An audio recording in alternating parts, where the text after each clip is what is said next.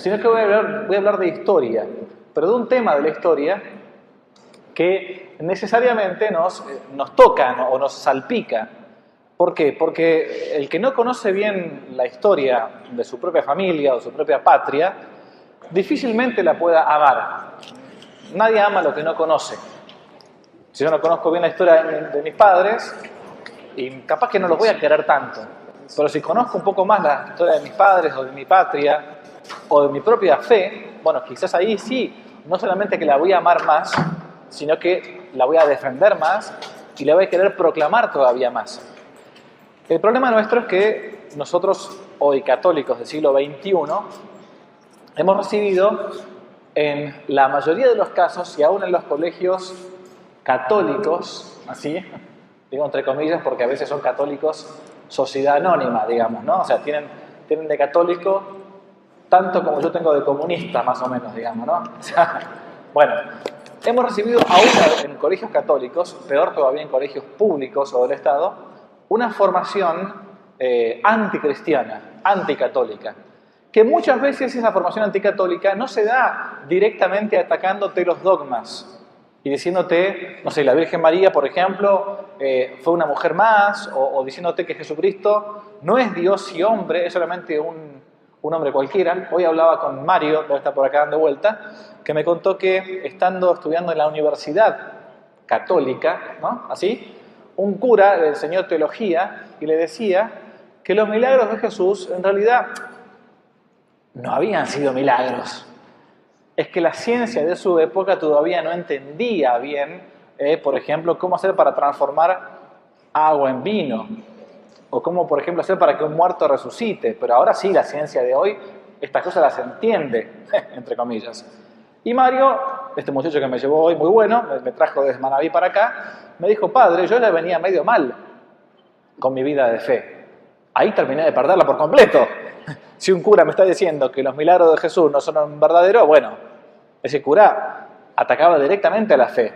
¿Mm? Bueno, pero a veces no se da eso así. A veces se da que nuestra fe va siendo atacada por lo que Santo Tomás de Aquino llamaba los preámbulos de la fe.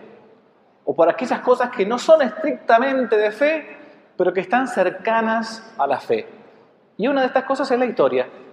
La historia es una ciencia, en todo caso, auxiliar de la teología, es una parte incluso de la moral, de la gran moral, como le llamaba Aristóteles, que explica o enseña o intenta explicar y narrar los hechos trascendentes del pasado. Esta es la definición clásica de historia. La historia intenta explicar los hechos trascendentes del pasado. Y no, y no, si este, Bolívar o San Martín este, tuvieron cinco o seis amantes.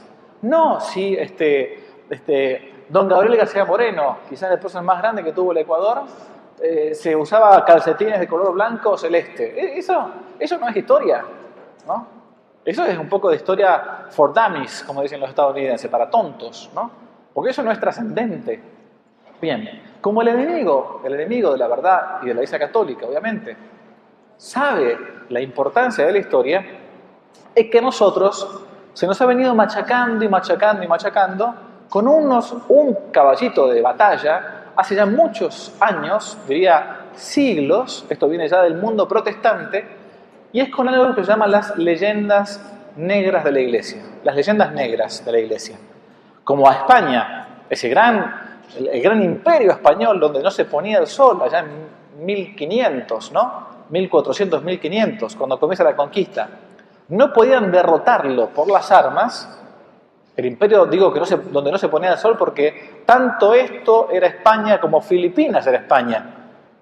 Todo era España de lo que era el imperio español, con Carlos V, con Felipe II. Como no se los podían vencer con las armas, se intentó vencerlos con lo que hoy llamaríamos la batalla cultural. ¿Mm? Y esto entonces va a ser lo que va a comenzar con las leyendas negras anti-españolas. Y una de las principales que todos nosotros hemos mamado, en nuestras escuelas seguramente, es el tema de la conquista de América. ¿Mm? Bien, primera, vamos. Esto que ven a rayo ahora se encuentra en el primer tomo de mi libro llamado Que no te la cuenten. Hay dos tomos más después también, que también tocan estos temas, pero también otros más, la Inquisición, la Edad Media, eh, a ver, el evolucionismo, hay un montón de cosas que nos han metido en la cabeza, pero a mí me han pedido hablar de este tema, así que voy a intentar circunscribirme a este punto. Se nos ha dicho hasta el cansancio que aquí cuando llegó el español con los primeros evangelizadores a América, esto era una especie de paraíso terrenal. Por eso yo le puse mi pobre angelito. Cada vez los títulos quedan más viejos porque cuando uno habla con un jovencito, él dice, ¿conocías la película Mi pobre angelito? Dice, no, no, sé de qué me estás hablando. Claro. Entonces yo me siento cada vez más viejo, ¿no?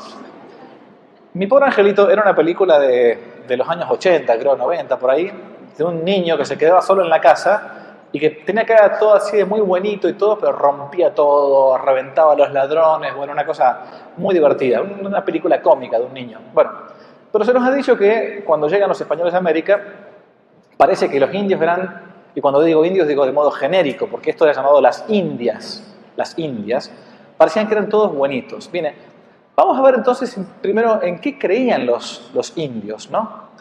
Y una de las primeras cosas que uno se pone a pensar es, eh, evidente, cuando llegan los primeros conquistadores, vamos a ver si está por acá, se van a encontrar con que algunos, algunos no eran tan buenos como se nos dice hoy en día. Este mito del salvaje bueno, del buen salvaje, como decía Rousseau, que fue un, revolucionario francés o ginebrino, en realidad del siglo XVIII, decía que el hombre es bueno, pero que la sociedad lo corrompe. ¿no? Bien, ese, ese mito que nos ha llegado, vamos a ver si están así. Siguiente. Cuando llegan los primeros conquistadores al continente, ustedes saben que Cristóbal Colón no conoce en ninguno de sus tres viajes el continente americano él llega solamente a lo que son las islas, llamadas las islas Guananí, cerquita de las Bahamas, y después lo más grande que comienza colonizándose es la isla de Cuba. Bueno, cuando de la isla de Cuba, ese gran conquistador que fue Hernán Cortés, sale a la conquista del continente, les decían que los indios que había un continente, una, parte muy grande de tierra firme, se encuentran que llegan al puerto de Veracruz, México, la parte, digamos, eh, oriental de México, al puerto hoy de Veracruz, año 1519. Ella todavía no había aparecido. Recordemos los años, por lo menos dos años, nada más. 1519, llegan los primeros conquistadores al puerto de Veracruz y se encuentran con esto. Acá está Veracruz, más o menos por acá, esto es el imperio azteca. Se encuentran con la gran Tenochtitlán que existía, ya les decían, en el centro de México. Pero cuando llegan a Veracruz, apenas eran 300 soldados. Voy a leer una crónica de la época, muy cortita, no quiero ser demasiado pedante con estas cosas, pero año 1519 el famoso soldado de Hernán Cortés, Bernal Díaz del Castillo, escribe en su breve relación, se llama así, breve relación acerca de la conquista de Nueva España, Nueva España es México, ¿no? se va a llamar así primero México, Nueva España, dice Bernal Díaz del Castillo, el 8 de diciembre de 1519, vimos cosas tan admirables que no sabíamos qué decir cuando llegan ya a Tenochtitlán. Que por una parte había tierra en grandes ciudades y otra, por otra, laguna en muchas otras. Tenochtitlán o México, el Distrito Federal, la Ciudad de México, era muy parecido, muy parecido a lo que hoy es Venecia. Así, era una ciudad arriba de un lago, ¿no? Bien. Muchos puentes de trecho en trecho y por delante estaba la gran ciudad, gran ciudad de México. Y dice, esta es la parte importante. Nosotros no llegábamos a 400 soldados. ¿Qué pasó acá? Bernal Díaz del Castillo, soldado de Cortés, nos está diciendo que cuando llegan los primeros conquistadores al imperio azteca, de más de un millón de habitantes, eran 400 soldados. La primera cosa que uno dice, bueno, a ver, ¿cómo hicieron 400 hombres para conquistar un imperio de un millón de habitantes. Ah, muy fácil, padre, la bomba atómica. Pero, bomba atómica no había en aquella época. Padre, muy fácil, la ametralladora. No había ametralladora. Padre, muy fácil, arma de destrucción masiva. No había drones, no había... ¿Cómo hicieron? ¿Cómo hicieron? Siguiente. Lo que pasó fue que cuando apenas llegan los primeros conquistadores a lo que hoy conocemos, digo, de vuelta, como el continente americano, decimos México hoy en día, pero era el imperio azteca, digamos, se encuentran con que los pueblos circunvecinos de alrededor de los aztecas no estaban tan contentos con los aztecas. ¿Por qué? Porque los aztecas tenían una religión un poco romántica, ¿sí? ¿Mm? Romántica. Eran muy amadores o muy amantes de una divinidad. Esta. Esta que está acá se encuentra en el Museo Nacional Mexicano, de Arte Nacional Mexicano, en el DF, era la adoración al dios Sol. Para el mundo azteca había un combate perpetuo y permanente entre la oscuridad y la luz, tinieblas y sol. Y cada día, decía el pueblo azteca, que veían que el sol se les iba, pensaban que el crepúsculo era ni más ni menos que el desangrarse de su Dios. Por eso hacía falta alimentar al Dios. ¿Mm? Y el modo de alimentar al Dios, que tenía sed, por eso es que ustedes ven acá, que saca la lengua, no es que porque sea de Kiss, este grupo de música antiguo, no, no. Saca la lengua porque busca que lo alimenten, porque tiene sed. Y bueno, si yo veo, dice la azteca, que cada tarde el sol se desangra en el crepúsculo, debo darle sangre para alimentarlo. Siguiente. Esta fue la razón que cuando, por la cual cuando llegan los primeros conquistadores, los pueblos vecinos narran esta historia a estos 400 soldados. Y en vez de recibirlos como si fueran invasores, los reciben como libertadores. ¿Por qué? Porque el pueblo azteca buscaba de modo habitual esclavos para sacrificarlos en sus templos, en sus altares. No eran tontos, no se iban a matar a sí mismos. Buscaban pueblos cercanos, hacían redadas y hacían sacrificios humanos. El sacrificio humano y el canibalismo estaban a la orden del día en esa primera parte de la conquista y evangelización que fue México. No se puede separar la conquista de la evangelización. Y acá voy a empezar con algunas objeciones que yo mismo me hago, antes que me la haga alguien. Padre, pero entonces todos los españoles que vienen acá eran buenos y venían a evangelizar. No, hay que ser tonto, hay que ser ridículo, o hay que ser por lo menos demasiado inocente. Existía incluso la frase de hacerse la América, porque era un continente nuevo, que muchos obviamente venían acá buscando algo de riquezas.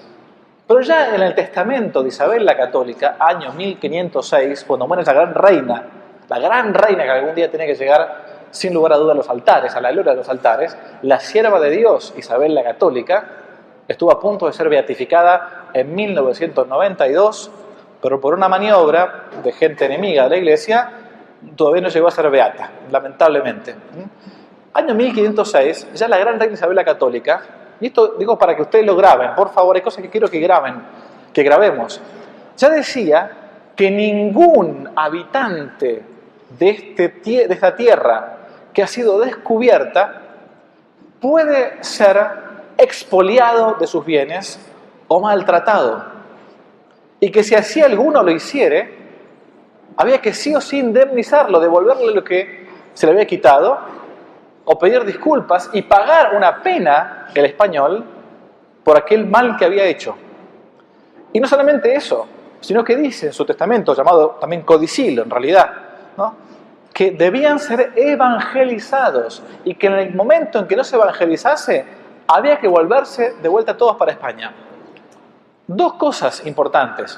Recordemos, 12 de octubre del año 1492, el descubrimiento. 12 de octubre Colón descubre América, o descubre esta zona de acá, digamos, aunque no llega al continente. 12 de octubre de 1492. Casi 14 años después, ya la gran reina Isabel la Católica, antes de morir, reconoce dos cosas. Primero, que los indios deben ser evangelizados. Ah, no, pero padre, yo escuché por ahí una vez que decían que, que creían que los indios no tenían alma. ¿Alguna vez escucharon esa tontera? ¿Vieron? Ahora, la reina Isabel la Católica no era idiota. no iba a estar evangelizando a monos. ¿no? Por eso estoy diciendo, evangelizar a quién? A esta gente. Hay, hay que ser tonto. Ahora, los que sí decían que no tenían alma y por eso no habían que evangelizarlo, o mejor dicho, si tenían alma, ya se iban al infierno, eran sí los evangelizadores de Norteamérica, protestantes. Esta fue la razón por la que en Norteamérica, especialmente en Estados Unidos y en Canadá, casi no encontramos descendientes de indígenas. Y nosotros acá, si nos miramos, América hispana católica es un crisol de razas. Segunda cosa que quiero ir destruyendo poco, poquito a poco. Padre, acá hubo un genocidio. Sí, es cierto. Hubo un gran genocidio de parte de algunos pueblos llamados así, entre comillas, originarios. Los aztecas cometieron un genocidio muy grande contra los pueblos circunvecinos, es verdad. Había un genocidio, ¿no? Es cierto. Pero hubo un genocidio de los españoles contra los eh, indígenas y fíjense que mataron a todos. Pero perdón, este, la gente no sale a la calle, la gente no se da cuenta que somos una mezcla ¿O acá somos todos rubios, altos y ojos azules? No, somos una mezcla. Mi papá mismo, papá mismo, de familia peruana, es morocho, es más bien moreno. Y se casó con una mujer muy linda, que es mamá, ¿no? O, ¿Qué va a decir el hijo de la mamá? ¿no? Obviamente. De familia italiana. Pero papá viene de familia peruana.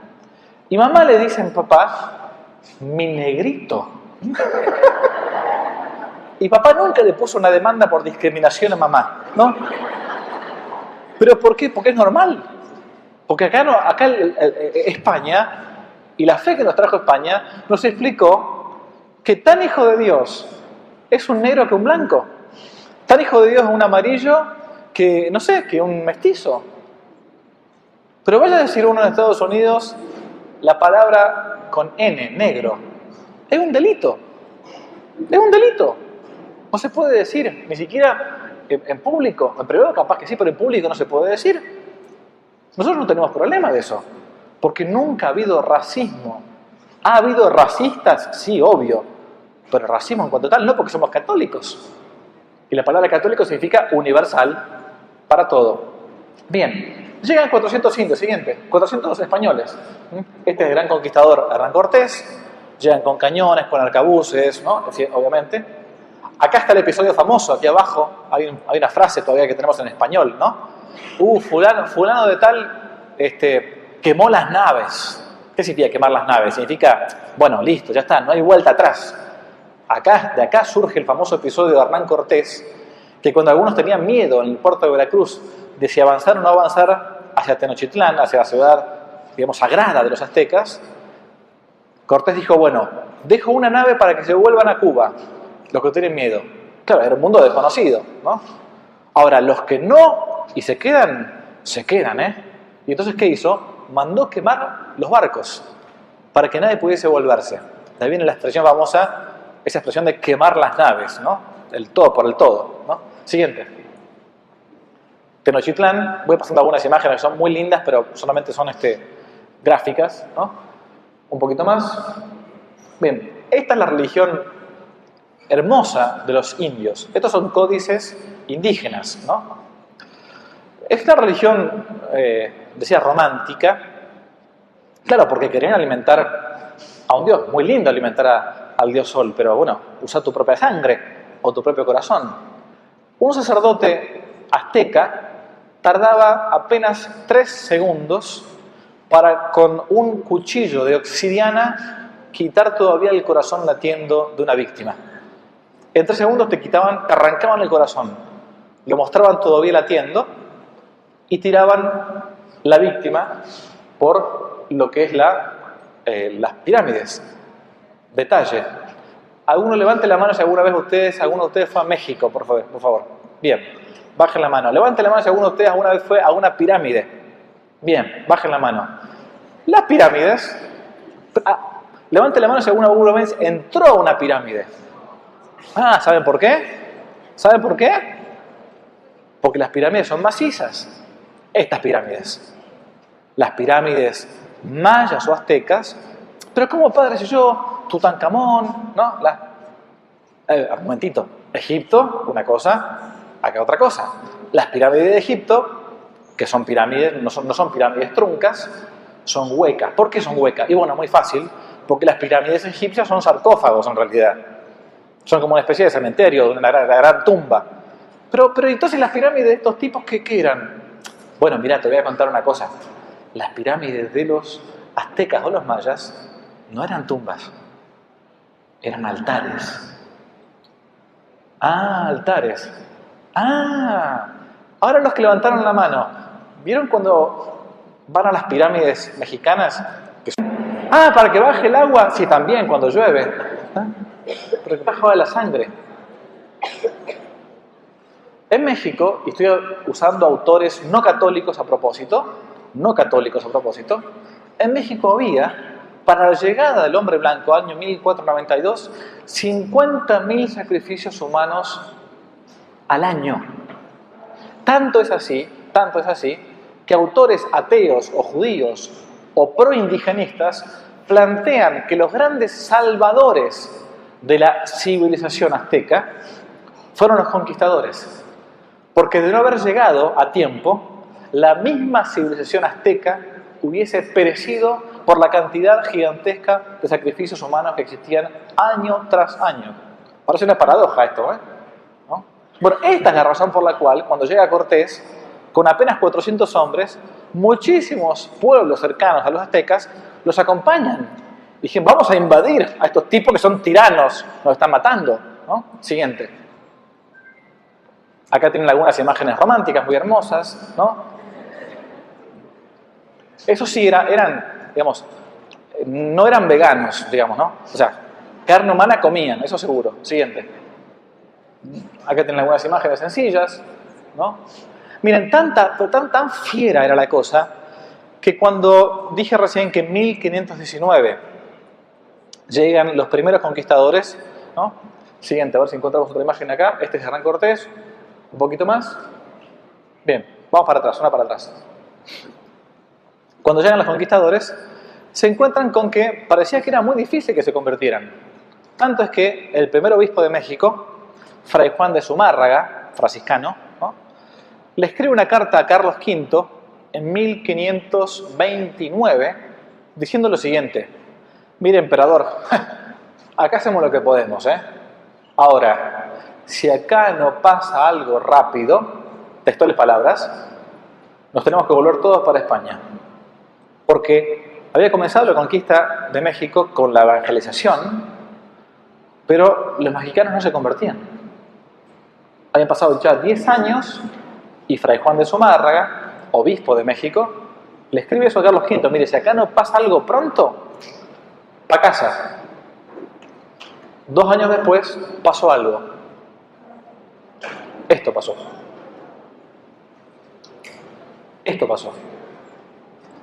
La Virgen de Guadalupe, uniendo dos mundos, el mundo occidental y el mundo indígena, se le aparece a San Juan Diego comienza a hacer tremendos milagros y por eso el pueblo indígena rápidamente se vuelca a la fe de nuestra madre. ¿Saben qué fue lo que le pedían primero los indígenas a la Virgen de Guadalupe? La primera cosa que le pedían a la Virgen de Guadalupe era que dejasen de morir indios. Ah, y se da cuenta, Dios Padre, ahí está. Los españoles mataron a los indios. Algunos puede ser, sí. Pero no le pedían por eso si uno va a México algún día, miren lo que estoy diciendo yo, se encuentra en el Museo de la Basílica de Guadalupe, al ladito de la Basílica Nueva, están todos los cuadros y testimonios y los tapices de la época, con todas las peregrinaciones que se hacían con la tilma de San Juan Diego, el poncho, digamos, de San Juan Diego. Los indios se sacaban en andas pidiendo para que no mueran más indios. ¿Pero de qué, padre? ¿De qué? Pues de la peste. El gran genocidio que hubo aquí en América y la gran baja de población casi inmediata al momento del contacto entre el español y los indígenas, en aquel momento, en aquel lugar por lo menos, fue las tremendas enfermedades por las cuales los indios morían como, como, como, como mosquitos. ¿Por qué? Porque no tenían anticuerpos. Esto que digo yo, cualquier historiador, aún ateo serio, hoy lo admite. la población indígena bajó drásticamente al momento en que hubo el contacto entre un hombre europeo y un hombre americano. Muy fácil, porque es como si nosotros nos vamos ahora al África y no, estamos, no tenemos anticuerpos contra la malaria. No morimos enseguida. Por eso te dan la vacuna contra la malaria. Los europeos tenían anticuerpos durante generaciones y generaciones contra muchas enfermedades. Pero a la primera de cambio que se, encontraba, se contagiaba un español, eh, contagiaba a un indio sin quererlo, muchos morían. Por eso ustedes van a ver, si algún día van, pueden tener la gracia de ir a la Basílica de Guadalupe en México, en la Ciudad de México, en el Museo de Arte de la Basílica de Guadalupe, muchísimos ex votos de varios, varias personas que no mueren a causa de un milagro que les realiza la tilma de San Juan Diego, la Virgen de Guadalupe. Eso es uno de los primeros milagros que hace la Virgen de Guadalupe, por eso la, la gran, pero la gran devoción. Bien, siguiente. Una primera cosa que uno podría plantearse acá es, bueno, ¿qué derecho tenían los conquistadores cuando llegaron acá? Bien, ¿por qué? ¿Por qué este, van, a, tomar un continente o un, territorio que no les corresponde? Los famosos derechos de conquista. Esto es un tema muy, pero muy importante, que, a veces se nos, ha, nos han dicho cosas contrarias. ¿Por qué, a ver, por empezar, por qué un, hombre viene acá y ese terreno no es de él y se, pone a, evangelizarlo? Bueno, todo esto, todo esto, todo eso, todo esto se basa en primer lugar en un mandato. El mandato es, en primer lugar, de nuestro Señor Jesucristo. Mateo, mm, perdón, Marcos 16, mm, ir por todo el mundo, anunciar el Evangelio, bautizando a todas las personas y enseñándoles todo lo que yo les he enseñado, ¿no? Dice Jesús. Bien, es un mandato, un mandato que todos tenemos. Todos tenemos la obligación de evangelizar. Y especialmente aquella gente que se encuentra alejada de Dios, alejada de los sacramentos, o no tuvo la gracia como nosotros de tener la fe. Porque ninguno de nosotros hizo fuerza para tener fe. No es que yo hago fuerza ahí y tuve fe. No, no, un momentito. Eso es, es un don. Un don. Es un regalo. Y como don, lo tengo que cuidar. Yo he estado misionando en países paganos. Por ejemplo, un tiempo estuve en el Tíbet, pleno Tíbet. ¿Saben lo que yo aprendí ahí? A dar todos los días gracias a Dios porque soy cristiano. Porque el budismo es una porquería. Es una porquería. El no, el creer que las piedras son Dios, el creer que la mujer es una cosa, el creer que, los, que tenés que hacer un pacto con el demonio todo el tiempo para que el demonio te ayude, eso hacen los monjes tibetanos. El no poder comer un asado, ¡ah, tremendo! No comen carne, ¿están loco? No, no pueden comer carne, ¿no? Me lo ocupa. Pueden comer carne, pero de algunos animales, no no de la vaca de, otras cosas. La vaca es sagrada, supuestamente sagrada, porque... ¿Y por qué es sagrada la vaca para los, para los budistas? Y bueno, porque la vaca te da leche. Ah, dije yo, ¿y ustedes este, comen carne de cabra? Sí, dicen, carne de cabra, sí. ¿Y la cabra no da leche? Sí. ¿Y entonces? No sabían. No sabían responderte. Es un don, nosotros tenemos un don que, que hemos recibido de parte como causa instrumental de nuestros papás, obviamente, un catequista, un amigo, pero primeramente causa principal de Dios. Hay que agradecer todos los días porque somos católicos, ¿eh? Y, pedirle a Dios y, no, ser, no ser macanas para no perder la fe. Porque también uno puede perderla. ¿Qué derecho tenían los, los primeros evangelizadores y conquistadores, mejor dicho, para ir a lugares que no les correspondían. Bueno, primera cosa que hay que decir desde el punto de vista del derecho internacional público, perdón la frase, pero solamente el 5% del continente americano, recordemos, el 5% del continente americano estaba poblado.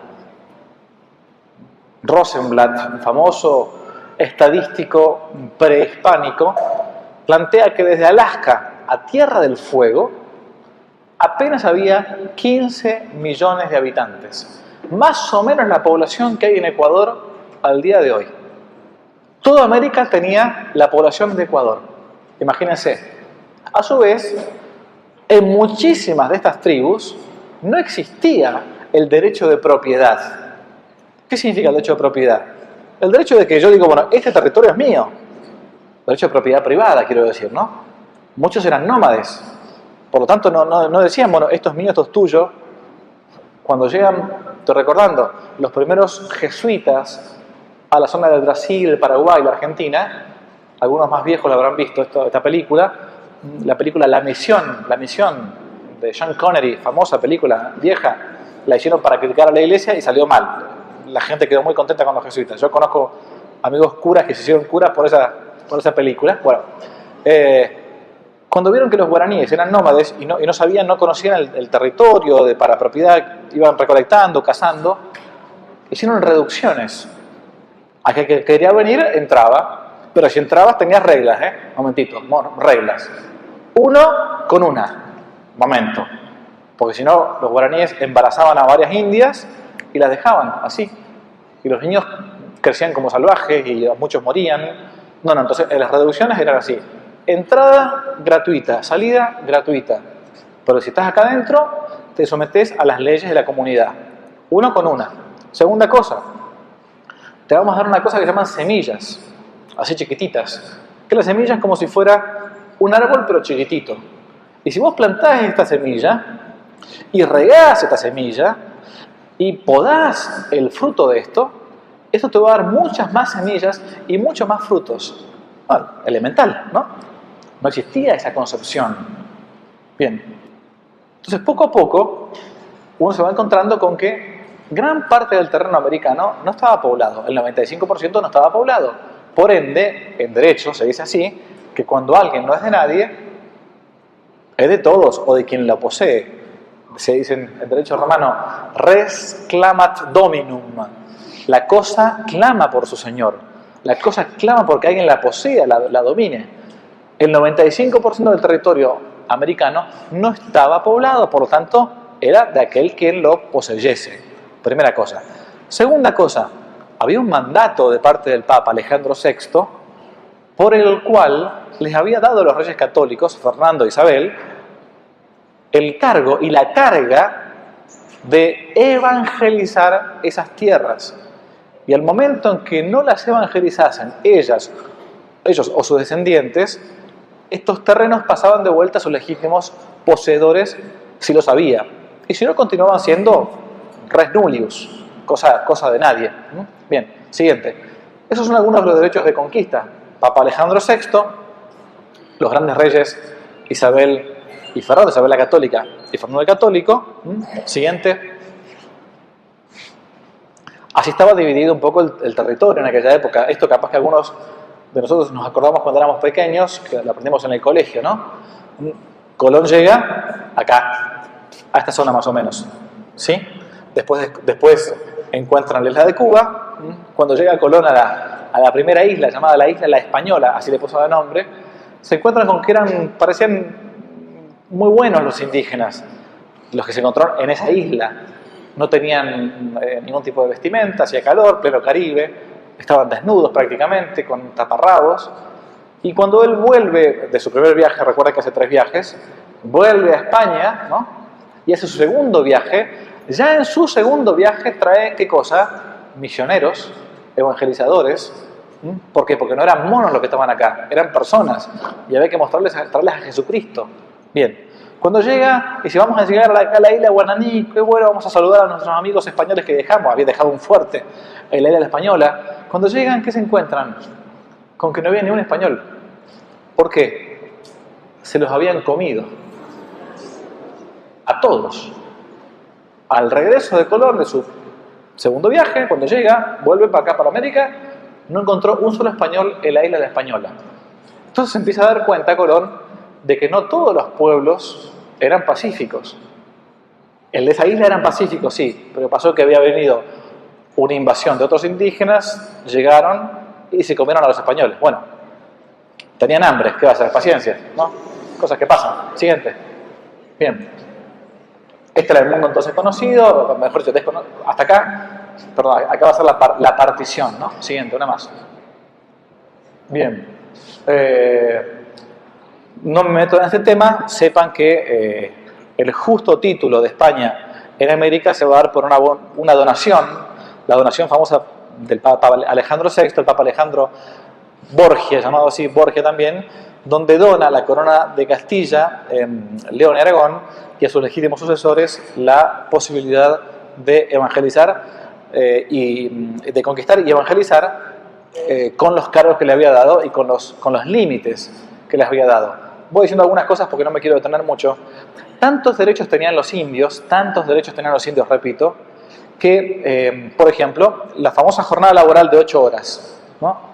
¿Cuántos de nosotros hemos escuchado hablar de que la famosa jornada laboral de ocho horas recién la trajeron los comunistas allá por la Primera Internacional de 1848? Los gobiernos populistas. Bueno, que antes todos trabajaban muchísimas horas. No, no, no, no, momentito. La jornada laboral de ocho horas está en la recopilación de las leyes de Indias, hechas para aquí. Había una legislación propia acá. ¿Cuántas veces hemos escuchado que fueron los gobiernos populistas o comunistas o socialistas los que les dieron a las mujeres la posibilidad de que si estaban embarazadas que no trabajasen? Recopilación de las leyes de Indias. ¿Cuántas veces hemos escuchado que no se puede hacer trabajar a los niños, trabajo infantil? Eso lo trajo la modernidad con el siglo XX porque antes los niños los trabajaban. Momentito, recopilación de las leyes de Indias. Pasa que la gente hoy no lee más nada. Y repetimos como loros lo que un tarado en YouTube dice, este, como si supiera. ¿Y qué pasa? Es como dice Lenin, el famoso Lenin, este, no digo que acá es un Lenin, si hay, no importa, estoy hablando de, este, tiene el nombre de un comunista, de un revolucionario, lamentablemente. Lenin decía esto, una mentira dicha mil veces se transforma en una verdad. Miente, miente, que algo quedará. ¿no? Bueno, se nos ha metido tanto en la cabeza, machacado tanto con estas leyendas negras, que hasta las repetimos como si fueran... Bien, sigamos. Si se cumplía el cargo, perfectamente podía revocarse. Los misioneros que mandaban acá, a estas tierras americanas, yo cuando empezaba a leer esta historia hace más de 20 años, decía, bueno, seguramente habrán enviado a los misioneros más, más brutos, más brutos, porque bueno, a ver, tenés que evangelizar a un indio que no sabe ni idioma dos son cuatro, bueno, ¿a qué mandás? ¿No mandás un gran este, eh, catedrático, un gran... Este... Bueno, justamente era lo contrario. Miren, España en América se desangró. Tanto es que muchos historiadores plantean que la decadencia del imperio español fue por haber dado a luz América. Porque en vez de centrarse solamente en dominar los mares de aquella época, de aquel entonces, y en vez de centrarse en la península, enviaba lo mejor de lo mejor a estas tierras. Pongo ejemplos. Yo llegué a conocer Ecuador por primera vez en el año 97, creo. Ven acá cuando todavía no era, no era ni seminarista, ni, ni, ni, me imaginaba que iba a ser cura. Vine con la que era mi novia, imagínense. Pero con la mamá de mi novia también, ¿eh? No por las dudas. Ahí estaba la suegra, estaba mirando ahí por las dudas. Y cuando eh, vine a, un viaje a Ecuador, hice México, recorrí toda la parte colonial, me gustó, a mí me gustó mucho siempre el arte colonial, el arte colonial y, crestero de México, y después viajé a Ecuador. Estuve en Quito, fuimos a San Antonio de las Lajas, de San Antonio de Ibarra, por ejemplo. Me acuerdo que la primera cosa que me impactó de Quito fue una, una escalera que se encuentra en el convento de San Francisco, si no me equivoco. Convento de San Francisco en Quito, una escalera que es magnífica, como circular así. Y uno se empieza a, a, a leer un poco la historia de, Ecuador. Yo cuando vine acá leí la historia de Ecuador, una historia de Ecuador y la vida de don Gabriel García Moreno, escrita por eh, Berté, un gran sacerdote este, francés, misionero aquí en, en Ecuador. ¿no? Y uno leía un poco la historia de Ecuador, como puede leer la historia de varios otros países hispanoamericanos, y ve cómo España trasladó lo mejor de su arte de por entonces a estas tierras. No es que mandaba lo feo, o decía, bueno, como son indios, hagamos unas, como hacen ahora, ¿no? Hagamos una parroquia así como si fuera una caja de cartón, una caja de zapatos, ¿no? No, no, no, sea, porque para Dios es lo mejor, siempre. Entonces trasladaban lo mejor del barroco, lo mejor del rococó, para estas tierras hispanoamericanas.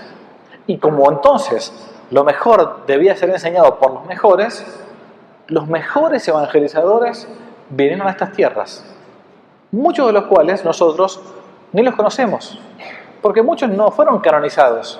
Capaz que fueron santos misioneros, pero no, no conocemos quiénes fueron. Siguiente. Bueno, acá no entro en detalle, esto es una charla mucho más larga, sigamos un poco más. Eh, una más. Vamos a llegar acá a este personaje, solamente para nombrarlo, para que se lo, se lo acuerden, que no les quite el hipo, ¿no? Pero no importa. Mucha de la leyenda negra que nos llegó hasta nosotros es lamentablemente por un fraile dominico que eh, se llama Fray Bartolomé de las Casas. Fray Bartolomé de las Casas. Bartolomé de las Casas es un fraile, voy a hacer dos palabras nada más, no se asusten, un fraile que viene de una familia de esclavistas, él tenía esclavos en su familia, se convierte mm, casi llegando a los 30 años más o menos, y como muchos conversos creen que el único modo de poder modificar un poco el mal que hicieron en su vida es, bueno, listo, hago fraile, ya está, listo, no me queda otra. Entra a los hermanos predicadores, a los frailes predicadores, se hace dominico y lo mandan a la parte sur de México. En la parte sur de México, Fray Bartolomé de las Casas empieza a ver que algunos españoles, ciertamente, ciertamente, cometían algunos, algunos abusos, y, y recalco las palabras algunos, algunos, algunos españoles cometían algunos abusos contra algunos indígenas. Pero Fray Bartolomé de las Casas dijo, a ver, yo estoy en América, España queda súper lejos, él era español, ¿cómo hago yo para que ningún español cometa un abuso? A su vez tenía su cargo de conciencia él mismo por haber sido esclavista y de familia esclavista. Entonces dijo, ya sé lo que voy a hacer. Voy a empezar a escribir cartas a España, al emperador Carlos V, diciéndole que cuando yo veo un abuso, se lo multiplico por 100, o por 1000, o por 10.000. De ese modo, entonces, cuando vean que esto es muy grande, acaban a ser mucho más severos con aquellos que cometan un abuso. Es más o menos cuando, cuando uno era pequeño, era chico, yo me acuerdo cuando era chico le decía a mi mamá que si yo quería que me diera, no sé, pongámosle acá, eh, necesitaba, para salir necesitaba 50 dólares, ¿no? Entonces yo le decía, mami, mami, mami, mami, necesito, necesito, necesito 100 dólares. No, no, 100 no te doy, Javier, te doy 50. Gracias, muchas gracias. Era, esa era la táctica, ¿no? Lo que pasa es que no se puede hacer un mal para que venga un bien. Esto es bien, bien paulino, bien de San Pablo. No se puede hacer nunca un mal para que venga un bien. Yo no puedo mentir para, para conseguir un bien. El fin nunca justifica los medios. Esto es maquiavelismo, ¿no? Mi Fray Bartolomé de las Casas pensaba que sí, que se podía hacer eso. Entonces comenzó a escribir, a escribir, a escribir. Siguiente. Tanto que en España comenzaron a darle bolilla. ¿Por qué? Porque él ponía esta, esta frase, yo vi de, yo vi, yo vi, yo vi. Y la palabra de un sacerdote en aquella época, en aquella época, era tenida como una especie de juramento. El cura, como, como la gente cree a veces, los padres no pueden mentir. No, los padres pueden mentir. Y también los padres no podemos ir al infierno, obvio. No es que no pueden mentir. Ninguno de ustedes puede mentir, porque somos católicos. No. Yo tampoco. Pero antes era tanto el respeto que se tenía por la palabra del sacerdote, que Fray Bartolomé de las Casas, este es el libro famoso, 1552, 1552, la brevísima relación acerca de la destrucción de las Indias, es una recopilación de textos que él tiene, especialmente enviados a España con Carlos V, ¿no?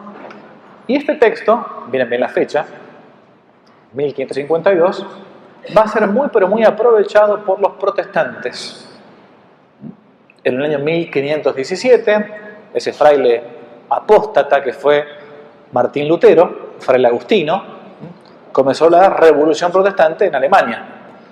Y en el año 1530, un rey, un rey lujurioso, que no, pudo, no tenía continencia, que se quería casar con otra mujer, Enrique VIII, comenzó la revolución protestante en Inglaterra.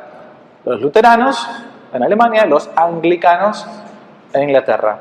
Y como había que intentar luchar contra España, ¿qué hicieron?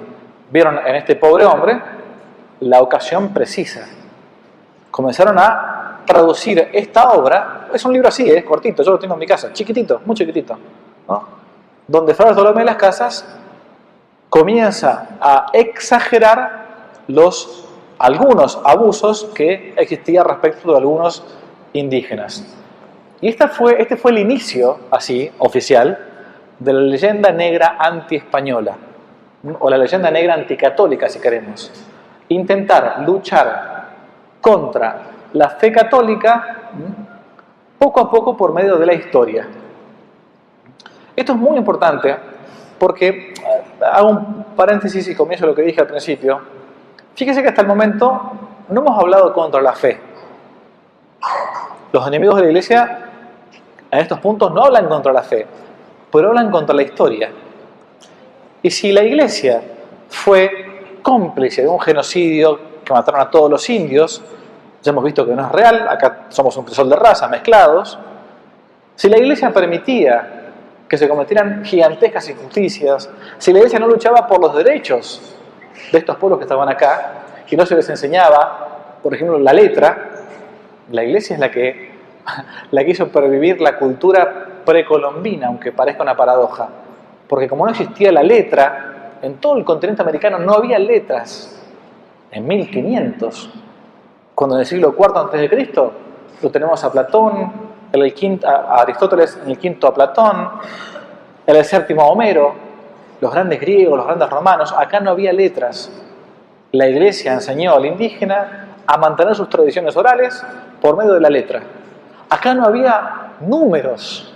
Ah, pero padre, los mayas eran muy, muy este, evolucionados. Sí, sí, tenían un régimen geométrico de construcción, pero no existía el número, la medida numeral. Acá no existía la rueda. Lo que hizo España en América, o la iglesia por medio de España en América, es lo que justamente se quiere atacar. Y si vos te atacan parte de tu historia y comienzas a pensar que, bueno, la iglesia no fue tan buena porque, porque acompañó a estos, a, estos, a estos miserables, entonces a la primera de cambio, uno, que peca, como nosotros, que dice, bueno, pero a ver, ¿yo qué me voy a confesar si la iglesia fue la cómplice de, un genocidio en América? Chao, abandono la fe. Yo que voy a ir a misa, esas cosas con los de cura que son... Sí, sí, fíjense lo que pasa, lo que hicieron con la Inquisición, lo que hicieron en la Edad Media, que no dejaban, no dejaban a nadie opinar. Bueno, esto es una defensa de la fe por medio de la historia. Cuando nos atacan la verdad, no de modo directo contra la fe, sino por medio de los preámbulos de la fe o por algunas ciencias auxiliares como es la historia. Siguiente. Estas imágenes que están acá, eh, si ustedes ponen este, Conquista de América en Google, se van a la parte que dice imágenes. Es de las primeras imágenes que se van a encontrar. Cómo los españoles mataban a los indios, cómo los españoles les quemaban los pies, cómo los españoles les torturaban, se comían las uñas, lo comían, les, escupían. ¿no? las robaban las mujeres. Esta es la leyenda negra. Lo que pasa, lo que nunca te dicen, es que estos grabados que están acá son grabados que acompañaron la edición belga y holandesa, en aquel momento protestantes, de un grabadista llamado Brie, como el queso, Brie, B larga R, pero este caso es Y, que dijo, bueno, yo para poder este, hacer un poco de propaganda, voy a agarrar el libro de Fray Bartolomé de las Casas, el loco este que que exageró y voy a poner grabados. Bueno, todos estos grabados que ustedes ven en internet son este, este, tipo de cosas. Siguiente. Estos, todos estos. Las torturas a los indios, que los matan y todo. Estos son grabados de un libro de, una, de un editor protestante que tomando el libro de Fray Bartolomé de las Casas lo ilustra para que impacte más. Es como cuando ahora uno llega, no sé, algo con, con imágenes, ¿no? Todas las fake news es igual. Siguiente. Más, una más. Bien. Eh, ¿Por qué digo que Fray Bartolomé de las Casas mentía? Ah, padre, usted porque eh, está en contra de Fray Bartolomé de las Casas. No, no. Cualquier, cualquier historiador serio, Fray Bartolomé de las Casas sirve para cuando uno quiere ir contra la iglesia, y hacer propaganda en las revistas o, un tonto se pone a hablar en un videito de YouTube que no sabe de historia. Pero cualquier persona que se dedica a historia americana sabe que contemporáneamente a la época de Fray Bartolomé de las Casas, hubo quienes ya lo refutaron. ¿Mm? Uno de ellos es el famoso Fray Toribio de Benavente, alias Fray Motolinía, un fraile eh, franciscano, que ya en tiempos de Fray Bartolomé de las Casas le escribía cartas a Carlos V diciéndole, esto es mentira. Hay, hay varios libros desmitificando, destruyendo el planteo de las casas. Digo más, Fray Bartolomé de las Casas fue muy tenido en cuenta, porque claro, era un dominico y creían que era verdad lo que decía. Entonces lo llegaron a ser obispo. Fray Bartolomé de las Casas fue obispo en Chiapas, Chiapas, México, ¿no? Está siempre la guerrilla, es muy complicado toda esa zona. ¿Saben cuántos años estuvo como obispo en Chiapas? Digan, ¿cuántos años estuvo? A ver, ¿cuánto? ¿Dos años? No. ¿Veinte? No. Un año estuvo en Chiapas como obispo. ¿Saben por qué? Porque los sacerdotes lo sacaron a patadas. ¿Y por qué lo sacaron a patadas? Si era obispo. Porque Fray Bartolomé de las Casas era como algunos curas o algunos obispos progres de hoy en día que dicen que no hay que evangelizar, que hay que dejar que cada uno se quede en su propia religión, ¿no? Es más, tanto que Bartolomé de las Casas nunca quiso aprender la lengua nativa de los indios. Entonces se fue de acá, nunca aprendió un dialecto ni una lengua. Se fue de acá a España y gran parte de las cosas que escribió las escribió desde España. Es como cuando yo te quiero hablar a vos de la pobreza y en vez de escribirte sobre la pobreza e irme a vivir una, a una villa miseria, una población muy, muy miserable, te lo escribo desde un hermoso escritorio en un, este, en un buró de, de, París, en una cafetería de París. Así cualquiera. Son los, los comunistas con iPhone son estos, ¿no? Más o menos. Bueno, algo parecido pasaba con Fabio Bartolomé las casas. ¿Mm? Siguiente. Bien, ¿qué fue España? ¿Qué nos dejó España? Para ir terminando. Una más. España, en primer lugar, fue obra, ni más ni menos, que de los reyes católicos, que por medio, sin lugar a dudas, de Cristóbal Colón, encontró una vía, una vía para tratar de dar la vuelta al mundo y llegar a la famosa eh, alianza que se quería hacer con los pueblos del otro lado del, eh, del, océano. Siguiente. Eh, seguramente habremos escuchado en el colegio que lo que estaban buscando era nada más que las especies y qué sé yo. Bueno, a ver, lamento decirles que han sido engañados. Perdóname, yo no quería buscar las citas, pero eh, esto, está en, el cuarto capítulo de España dedicado acá. Yo voy a poner nada más, voy a leer uno solo, cortito si puedo, si lo encuentro. A ver, em, ya estoy, ¿eh? Porque no quiero, no, no quiero leerlo de memoria y que después alguno como me graba me diga que me equivoqué en una coma, ¿no? Entonces no. Este, bien, a ver. Acá está. Leo. Ustedes, hoy por hoy en Internet, cualquiera puede leer los libros que están en PDF, no hay ningún problema. Bueno, todos los diarios de viaje de Colón se encuentran hoy en PDF en Internet de modo gratuito, así que lo que voy a leer ahora lo pueden chequear. Leo a Colón mismo. ¿Cuántas veces escuchamos que Colón viajó, a América para encontrarse con el oro, con las especies? Que, si, no, si, no, si no conocía América, ¿Dónde va a ir? No, es que en realidad él quería ir a las Indias, al otro lado. ¿A qué? A buscar jengibre o pimentón para ponerle a la, pizza genovesa. No, bueno, a ver, miren lo que digo acá. Este, cito a Colón, ¿no? Los que dejo en la isla La Española, la primera islita que le encuentro, donde yo les conté que antes se comían después a todo, bueno, los que dejo en la isla La Española reunirán fácilmente un tonel de oro que encontraré al volver de Castilla, en su segundo viaje. Y antes de tres años se podrá emprender la conquista de la Casa Santa y de Jerusalén, que así dije yo a vuestras altezas, Isabel y Fernando, que toda la ganancia de esta empresa que yo hago se gastará en la conquista de Jerusalén. ¿De qué está hablando Colón acá? Sigue en otro diario. Esta empresa escribe en carta al Papa Alejandro VI en año 1502. Esta empresa, la de la conquista, se tomó con el fin de gastar lo que de ella se obtuviese en presidio de la Casa Santa de Jerusalén. ¿De qué está hablando este tipo? Después que fui a ella y visto la tierra, escribí al rey y a la reina, mis señores, que durante siete años yo les pagaría 50.000 soldados de a pie y 5.000 de a caballo en la conquista de la Casa Santa de Jerusalén. Y durante cinco años otros 50.000 más de a pie y 5.000 más de a caballo.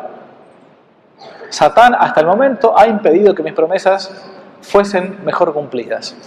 Siguiente. ¿Qué buscaba Colón? ¿Por qué nos habla todo el tiempo de la Casa Santa, de Jerusalén, cuando va a ver a los reyes católicos, siguiente, le va a explicar lo siguiente. Le va a explicar que está buscando hacer una cruzada. Por eso, ahora entiendo.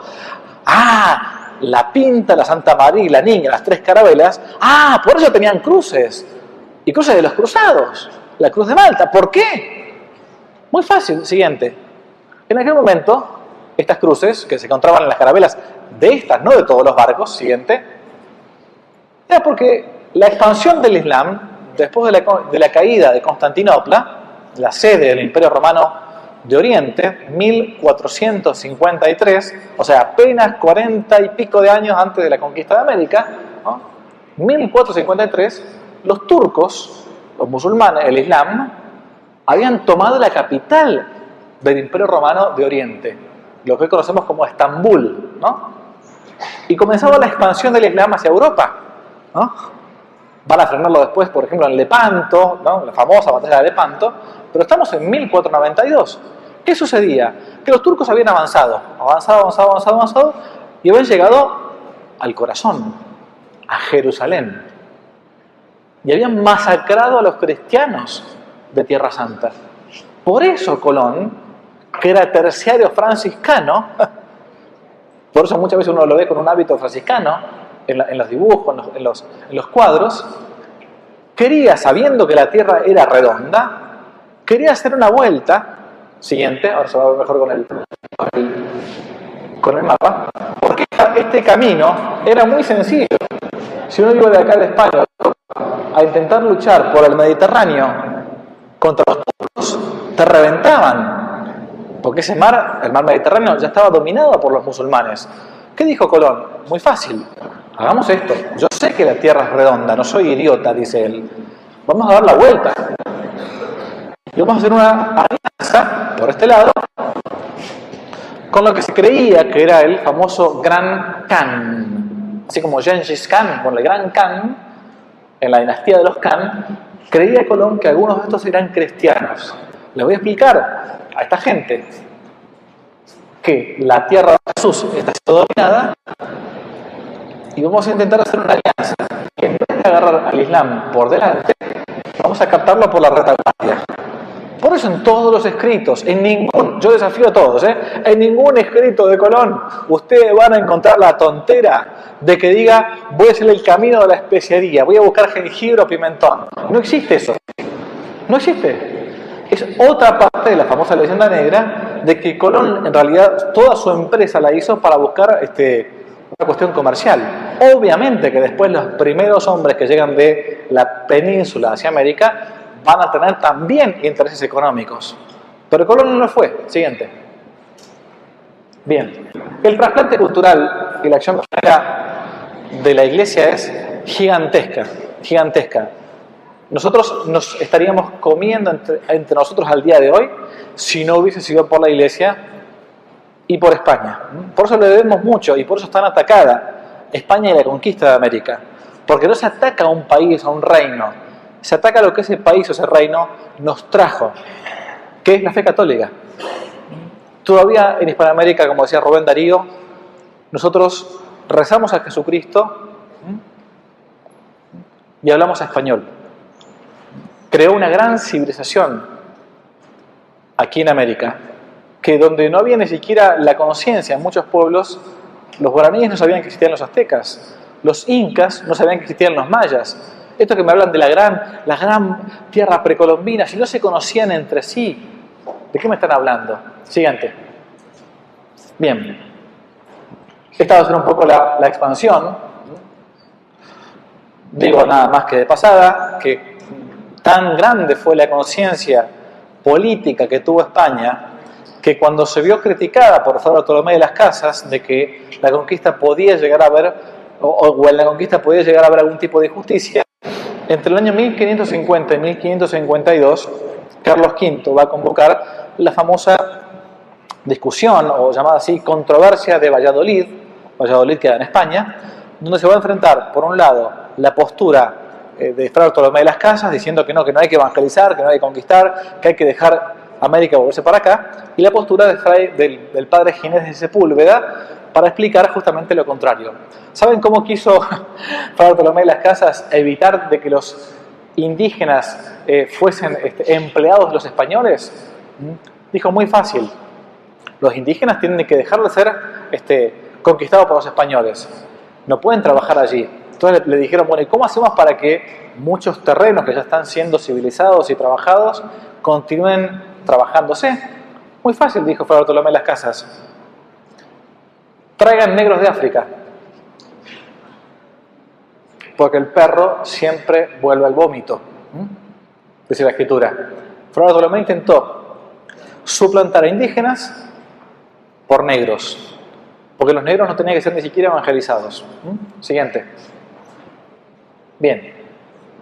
En México, a 15 años de la conquista, México fue el territorio más poblado. Claro, había pasado ya esto, ¿no? Se dan el bautismo de más de 6 millones de indios. Siguiente.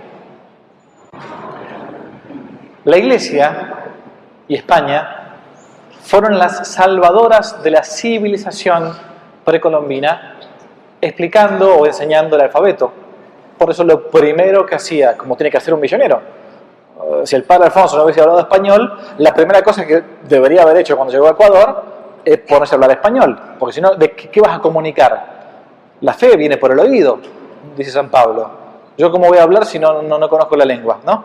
Entonces por eso lo primero que hacen los primeros evangelizadores es intentar transmitir la misma cultura precolombina entre ellos. La fe nunca se puede imponer, la fe se propone. ¿no? Esto es San Agustín puro. Fides non ad imponenda, sed ad disuadenda. La fe no es para imponer, sino que es para disuadir, para intentar convencer. Si uno está abierto a la fe, bueno, Dios puede enviar ese don. Siguiente. Bien, algunos personajes importantes algunos que no son santos todavía, Beato José de Anchieta, decían que se le cansaba tanto la mano de bautizar ¿no? a, los, a los indios, había bautizado él solo dos millones de indígenas, que había que sentarlo en una silla y alguien le sostenía el brazo y le ayudaba para los bautismos, porque no podía más, no podía más. Más o menos como hoy en la mañana yo con la primera, con la comunión, ¿eh? Así que, wow, acá me quedé medio acalambrado, por Dios. Pero, eso es signo de que ustedes, dos cosas, o son todos unos degenerados y comulgan el pecado mortal, o gracias a Dios tienen curas que los confiesan, ¿no? Y están en, estado de gracia. Eso es una, gracia muy grande, lo que yo les lo dije en misa, ¿eh?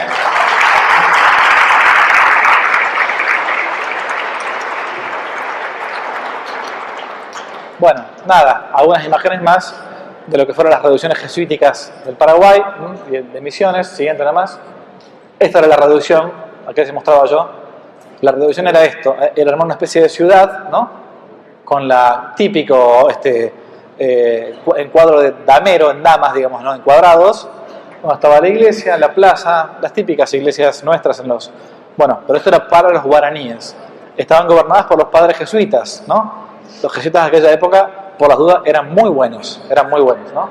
Bien, siguiente, una más. Estas son las ruinas, ¿eh? lo que queda hoy de las traducciones de San Ignacio. Una más. Bien, esta es la recuperación de leyes de Indias, lo que les contaba la jornada laboral, ¿no? Bien, esto se todo, todo lo que estoy diciendo ustedes lo pueden chequear, ¿eh? No, me crean a mí, chequenlo si quieren. Siguiente. Bien, eh, Felipe II, Carlos V, los grandes reyes posteriores después a Isabel y Fernando. Siguiente. Bien. Eh, bueno, miren, 1531. Mm, habían pasado apenas 40 años de la conquista, ¿no? Además de saber leer lo que a buenos cristianos conviene, los indios saben leer y escribir en su lengua. Y en la nuestra, y en latín y cantan llano de órgano y saben apuntar libros, de ello harto bien y otros hasta predican. Hoy nosotros no sabemos ni hablar en español. Miren, imagínense. Los indios de aquella época, miren ya, es lo que tenían. Siguiente.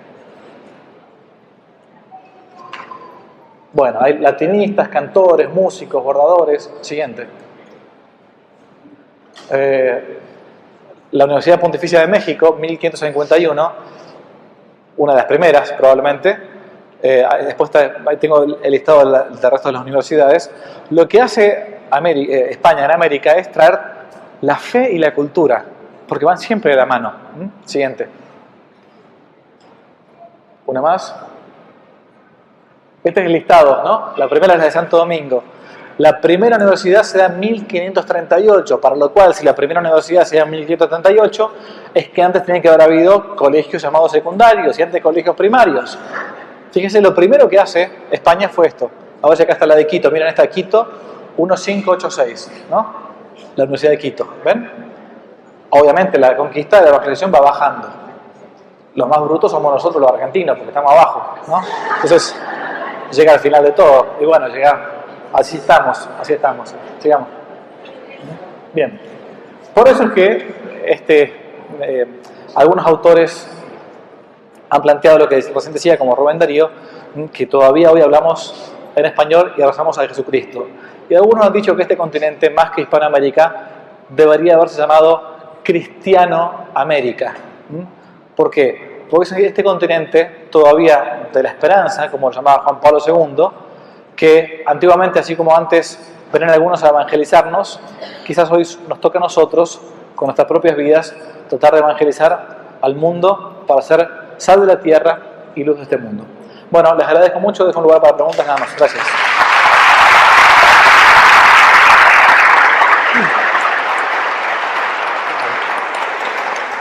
El video, aparte de suscribirse, activar la campanita y comentar, en la descripción de este video se van a encontrar con el link de la plataforma Patreon, un modo concreto de apoyar este apostolado que intenta hacer una contrarrevolución cultural y espiritual.